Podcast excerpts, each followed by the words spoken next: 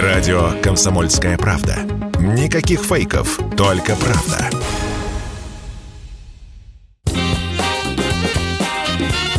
Был бы повод. Здравствуйте, я Михаил Антонов. Эта программа «Был бы повод». 20 мая на календаре и обзор событий, которые происходили в этот день, но в разные годы, вы услышите в сегодняшней программе. 1873. День рождения джинсов. Новый вид брюк был в этот день запатентован. Хотя как предмет одежды он появился намного раньше. В 1853 году иммигрант из Германии Левай или Леви Штраус привез морем в сан Сан-Франциско галантерейные товары, которые были раскуплены на корабле еще до того, как тот зашел в порт. Оставалась только парусина. Штраус заказывает у портного штаны из этой ткани, которые моментально раскупаются. Тогда предприниматель скупает паруса на 700 кораблях, которые стоят в гавани, поскольку их экипажи бросили суда и отправились на золотоносные прииски. Уже через пару лет Леви Штраус и его двоюродный брат открывают свой собственный магазин. В нем можно купить практически все, что могло бы понадобится охотнику за золотом. Но главным товаром в этом магазине были очень крепкие, плотные штаны. Правда, делали их уже не из парусины, а из специальной ткани, которую заказывали во Франции. На рулонах с тканью написано «Серж де Ним», то есть «Саржа из Нима». В итоге материал, из которых будут делать джинсы, станут называть просто деним. Штаны оказываются востребованными. Толстые, из хлопка, а не из кожи, чтобы их можно было стирать. У них четыре кармана, три больших, один маленький для монет. Как краситель выбирают самый стойкий на тот момент индалу, темно-синий краситель. Первые джинсы стоят 1 доллар 46 центов. В 1872 году давний клиент и друг Штрауса, латвийский эмигрант Джекоб Дэвис, слегка модифицирует брюки, дополнив их металлическими заклепками. Брюки с заклепками очень нравятся клиентам. Дэвис решает запатентовать эту идею, однако собственных оборотных средств, а за патент надо заплатить 68 долларов, у него нет. Джейкоб пишет письмо Штраусу, и 20 мая 1873 года выписан патент на новые брюки. В первый год Штраус продает более 20 тысяч пар штанов и курток с медными заклепками. Чуть позже их уберут. Они царапают седло и портят мебель, а вместо них появится двойной шов. К началу 20 века штаны, которые производит фирма Levi's, самые популярные джинсы в Соединенных Штатах Америки.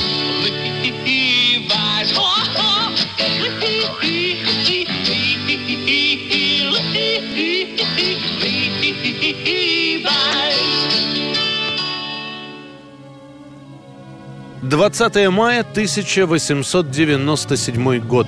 Ленин прибывает в ссылку в Шушинское. До этого он уже три месяца сидит в Красноярске и даже работает в местной библиотеке, а в Шушинское отправляется лишь после открытия навигации. Работать ему, как ссыльному, запрещено. И если в Красноярске на это закрывали глаза, то в Шушинском Ильич под постоянным надзором. Единственные деньги, которые он получает, это 8 рублей в месяц, которые правительство выделяет выделяет для содержания ссыльных. Ленин снимает угол у зажиточных крестьян и начинает потихонечку обставляться хозяйством, имуществом. В Шушинском ему предстоит провести долгих три года.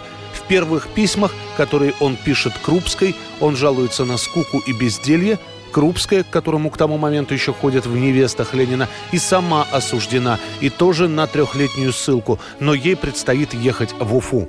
Надежда ежедневно пишет ходатайство об изменении места ссылки. После 15 или 20 такого письма Крупской и ее матери разрешат провести ссылку также в Шушинском, куда Надежда и будущая теща Ленина приедут в 1898 году. Увидев Ленина, теща, а после и невеста скажут «Эк, как вас разнесло!» Ильич действительно прибавил в весе и в последующие дни будет стараться избавиться от лишних килограммов. Ах, ты растолстел. Ну так гуляю, охочусь, сплю за двоих. Ну и учусь, пишу немножко. Ты-то как? Когда ехали? На реке туман был. Так ничего и не видели. Да-да, у нас здесь дожди часто и снега. Вот ты приехала. Разве могло быть иначе?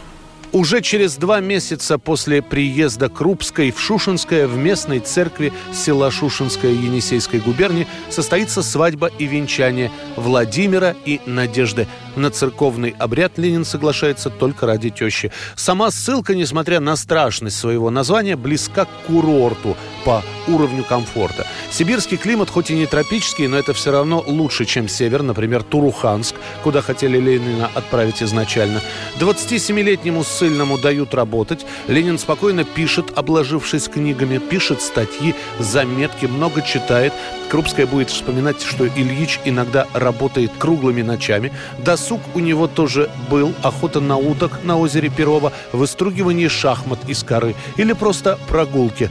Главная задумка у Ленина, зародившаяся во время ссылки, создание в России марксистской партии – Бессонными ночами обдумывал он свой план во всех деталях, обсуждал его с Крыжановским, со мной. Чем дальше, тем больше овладевало Владимиром Ильичем нетерпение, тем больше рвался он на работу, вспоминала Крупская.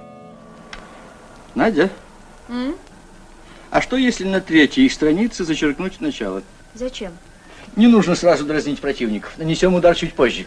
Зимой 1900 года, проведя в Шушинском почти три года, Ленин отправляется в Псков. Именно в этом городе ему разрешено жить, а Крупская останется в Сибири еще на полгода. 1932 год. На собрании писательского актива СССР впервые введен термин «социалистический реализм». Социалистический реализм, являясь основным методом советской художественной литературы и литературной критики, требует от художника правдивого, исторически конкретного изображения действительности в ее революционном развитии. Причем правдивость и историческая конкретность художественного изображения действительности должны сочетаться с задачей идейной переделки и воспитания в духе социализма. Данный термин «социалистический реализм» станет определяющим на долгие годы. Вплоть до 80-х годов произведения литературы, живописи, искусства будут оцениваться с позиции «отражают они соцреализм» или «нет». Формулируются главные признаки соцреализма. Народность, то есть искусство должно быть понятно простому народу, приветствуется использование народных речевых оборотов и пословиц. Идейность – показать мирный быт народа, поиск путей к новой, лучшей жизни, героические поступки. Конкретность. В изображении действительность нужно показать процесс исторического развития. В качестве примеров настоящих мастеров соцреализма приводят среди писателей Шолохова, Горького, Маяковского, Корнейчука, Серафимовича, среди скульпторов Мухину и Вучетича, среди режиссеров Эйзенштейна. Рекомендуется исправить направление в своем творчестве Мейерхольду, Мандельштаму и Булгакову. Год 1989, 20 мая. Советский летчик Александр Зуев угоняет истребитель МиГ-29 в Турцию. На момент угона Зуев служит в авиаполку на аэродроме Михацхакая в Грузии. После в своей книге Зуев скажет, что пошел на такой шаг, потому что разочаровался в советском обществе и строе. По факту же Зуев и еще один летчик к тому времени отстранены от полетов на новых МиГ-29 с формулировкой «из-за низких морально-нравственных качеств». В то же время у Зуева начинаются проблемы в отношениях с женой. Супруга к тому времени находится на финальном сроке беременности.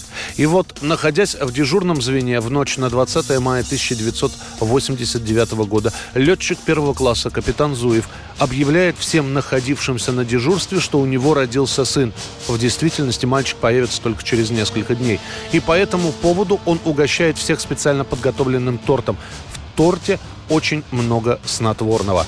На посту находится механик. Он торт не ест. Это нарушает планы капитана. Зуев пытается обезоружить механика, стреляет в него из пистолета и ранит, но и сам получает ранение в руку. После этого раненый Зуев взлетает на одном из самолетов, находящихся в готовности. После взлета, чтобы предотвратить преследование, он собирается расстрелять из авиапушки другие самолеты дежурного звена, однако не сумеет, потому что в спешке закрыл блокиратор оружия оружия.